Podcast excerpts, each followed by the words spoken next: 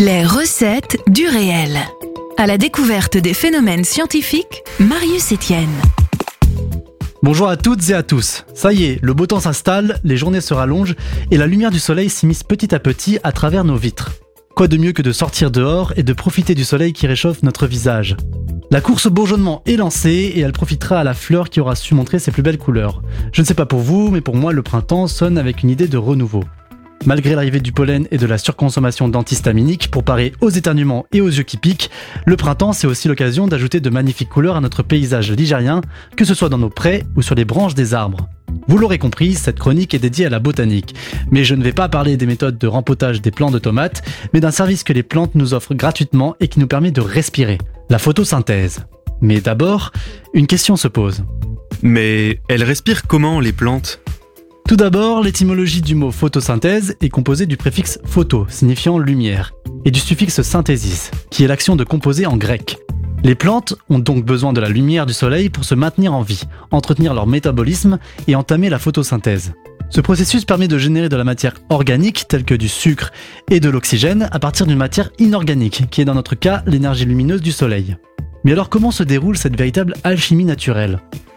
Il faut savoir que la photosynthèse se produit seulement chez les êtres vivants possédant ce qu'on appelle de la chlorophylle, qui est le pigment végétal dans lequel les réactions de la photosynthèse opèrent. On la retrouve à l'intérieur des chloroplastes, des petits organes qui se situent sur les feuilles des plantes.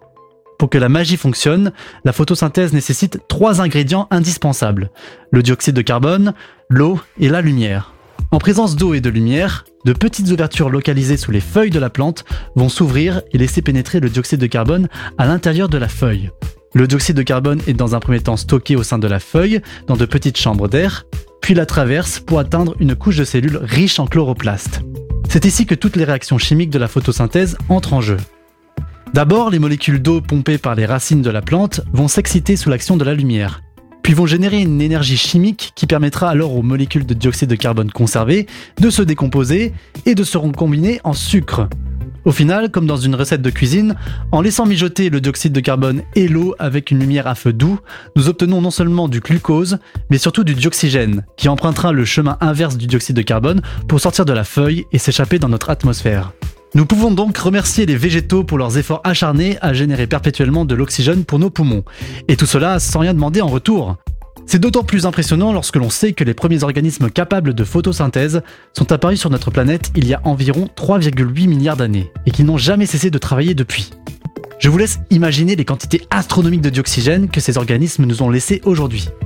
En termes de chiffres, c'est plus d'un milliard de gigatonnes d'oxygène qui est stocké dans notre atmosphère actuelle, dont la majeure partie a été produite par les micro-organismes marins. Plus de 50% environ de l'oxygène produit pour être plus précis.